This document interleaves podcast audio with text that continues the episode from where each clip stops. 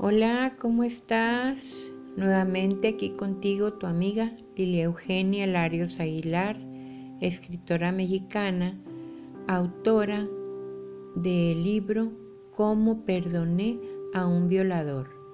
Este libro se encuentra en línea en Amazon y lo puedes adquirir en forma digital o en tapa blanda.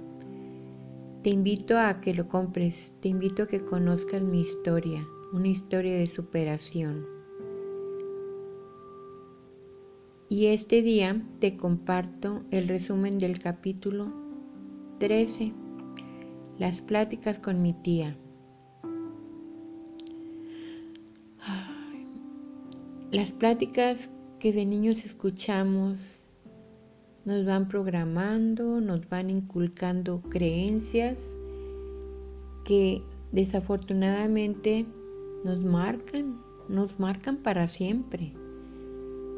Y a veces la necesidad de amor, de aceptación o de aprobación cuando vemos el rechazo o el desagrado en la cara de las personas de nuestra familia, hace que para buscar agradarles cambiemos conductas y hábitos que luego pueden ser nocivos para nuestra autoestima y desde luego también muy nocivos y negativos para nuestra vida de adultos.